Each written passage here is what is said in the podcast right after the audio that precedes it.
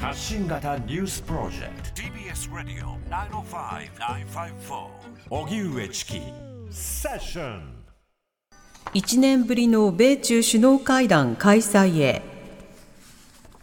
APEC アジア太平洋経済協力会議首脳会議出席のためアメリカのバイデン大統領と中国の習近平国家主席が14日サンフランシスコに到着しました日本時間の明日未明1年ぶりとなる米中首脳会談が行われる予定でバイデン大統領はワシントン出発前に米中関係を正常な方向に戻すことだと記者団に語りました。習主席のアメリカ訪問は6年ぶりで対立する米中が関係安定化に向けて前進できるのか注目されます。一方来年1月の台湾総統選に向け最大野党の国民党と第三勢力の民衆党が候補者を統一することに合意したと発表しました。どちらの党が総統候補として立候補するかは世論調査を分析し18日の午前に発表するということです。統一候補が勝利し政権交代となった場合両党は連立内閣を組閣するとしていますそれでは、米中首脳会談開催1年ぶりというこちらのニュースについて、来年の台湾総、え来来年の台湾総統選も含めた、え動きも伺っていきたいと思います。はい、え現代中国台湾論がご専門、法政大学法学部教授の福田まどかさんにお話を伺います。福田さん、こんばんは。こんばんは。よろしくお願いします。よろしくお願いいたします。よろしくお願いします。さて、今回 APEC においてですね、バイデン大統領と習近平主席が、まあ、それぞれサンフランシスコに到着ということになります。アメリカ側は米中関係の正常化を掲げていますけれども、中国側の動きや狙いというのはいかがでしょうか？はい、あの中国側の、まあ、一義的な狙いとしては、そのアメリカの、まあ、あの、先端技術などのですね、対中規制の、まあ、緩和を求めつつですね、あの、経済関係を、あの、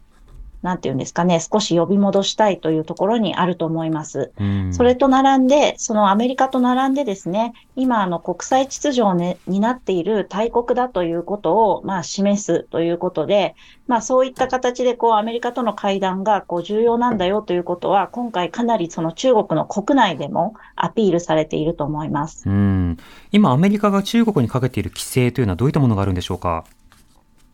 あ、あの、それはなので、えっと、半導体関連のものとかですね、こう、先端的なものに関して、こう、選別して、あの、そうしたものをこう輸出しないとか、うん、あの、そうしたものになります。うん。今回その中国が、まあ、あの、国内向けに、まあ、対米関係についてアピールをする。これがアピールポイントになるというその背景や理由はいかがでしょうか？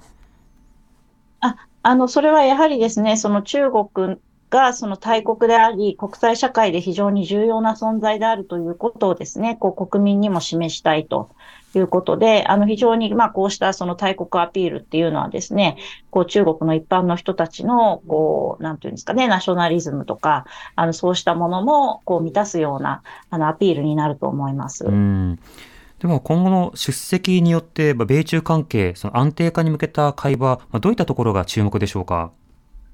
はい。あの、この安定化という意味では、その両国のその基本的な立場が異なる問題ですね。例えば、はい、まあ、この地域の問題ですと、南シナ海であるとか、台湾海峡の安全保障上の問題であるとか、あるいは、そのロシア・ウクライナ戦争や中東情勢のような国際情勢に対する基本的な立場とかですね、あの、そうしたことに関しては、まあ、双方あまりこう譲れるところがなくて、うん、あの、あまりこう、今回の会談で大きく変化するということはないと思います。はい、ただ、その軍事交流の再開ですとか、そのホットラインのようなものなどですね、この米中の間でいろいろ基本的な立場は違うんですけれども、この偶発的な衝突を防ぐような、いわゆるガードレールと呼ばれるようなですね、この仕組みを構築することが、まあ、非常に意味があると考えられています。うんなるほど。そうしたガードレールが敷かれる際に、まあ、半導体など、まあ、一部のその規制緩和ということは、これ、実現し得るのか、この点どうでしょうか？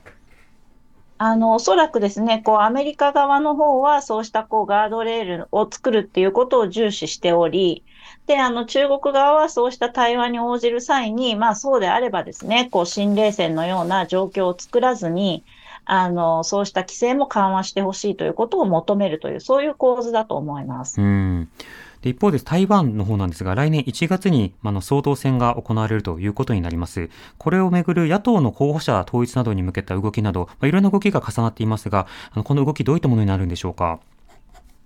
あはい。あの、これまでのいきさつを簡単にまとめますと、その与党の候補者の支持率がこう、なかなか上がらない中ですね、はい、やはり野党の候補を一本化して、こう、政権交代の選択肢を示してほしいという、その世論が非常に強かったんですね。うん、ただ、まあ、野党の方はいずれもこう、自分の党から候補者を出すということを譲らずにですね、あの、ずっとその統一候補者を選出する方法について、こう、議論を続けていて、なかなか合意ができない状況だったんですが、はい、まあ今日になってですね、こう前の総統の馬英九氏がこう仲裁にまあ数日前から乗り出していたんですが、あのそれでそのもとでこう合意をするという形で、まああのかなりこうサプライズというか、みんなをびっくりさせるような形で、こう、選出方法について合意ができたというのが今の状況です。うん、なるほど。その際、世論調査を分析するというふうに話されています。この世論調査というのは、今回のその、まあ、具体的な挑戦においても重視されることになるんでしょうか？あの、そうですね。あの、今回、その、いろいろ選出の方法を調整した結果、あの、最近一定の期間になされた世論調査の結果をですね、まあ、いろんな会社がした結果を、と、あの、それぞれの党が行った結果を、こう、きちんとこう分析して、あの、なんかこう、鳴らすような平均値を取るような形でですね、それで、あの、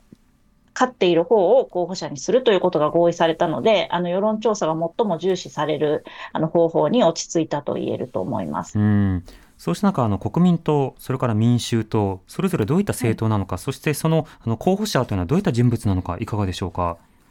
はい。あの、国民党はですね、まあ、現在の最大野党になります。で、今の与党とのですね、最も違う部分というのは、まあ、今の与党はですね、中国との直接的な対話が、まあ、できていないので、まあ、そうした状態が、まあ、さらにこう、台湾海峡情勢を緊張させていて、そうした会話対話を回復すべきであるというところに国民党の最大の主張があります。うん、で、まあ、その、ただですね、国民党の候補者の、あの、江遊義さんという方は、国民党の中ではこう本土派と呼ばれていて、はい、割とその台湾の大多数の人のこう台湾人アイデンティティに近いような立場のあの方になってるんですね。うん、で、これ、もう一つの野党の民衆党は、本来そうしたその今の与党である民進党と国民党の二大政党制へのこうアンチを掲げて、はい、あのそれとは違うこう政治をやるということで出てきたんですけれど、うん、あのそうすると、だから国民党とこう連合するのはおかしいんですが、はい、あの今回はそうしたことよりも、こう民進党をまず政権からこう下ろしてですね、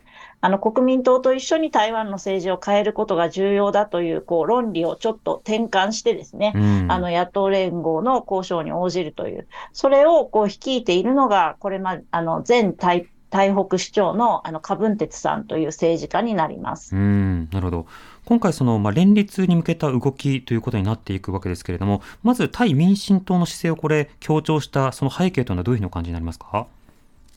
あの、それはですね、まあ、今回もしも、あの、与党の候補が勝つことになるとですね、民主化後の台湾の政治の中で初めてあの8年以上ですね、同一の政党が政権を担うことになりまして、うん、あの、やっぱりその部分にですね、こう、ちょっと有権者にとっては、こう、その部分がちょっとこう、空きがあったりであるとか、はい、やはりその民主主義という観点から政権交代があることが望ましいですとか、あのそうした政権交代への期待がまあ結構高いと。いう点ですね、そこが重要だと思います。なるほどまたその政権交代によって望む政策、まあ、の国内向けの政策もあれば、その国外向けの対外的な政策などもいろいろあるかと思いますが、どういった点が有権者にとっては重視されているんでしょうか？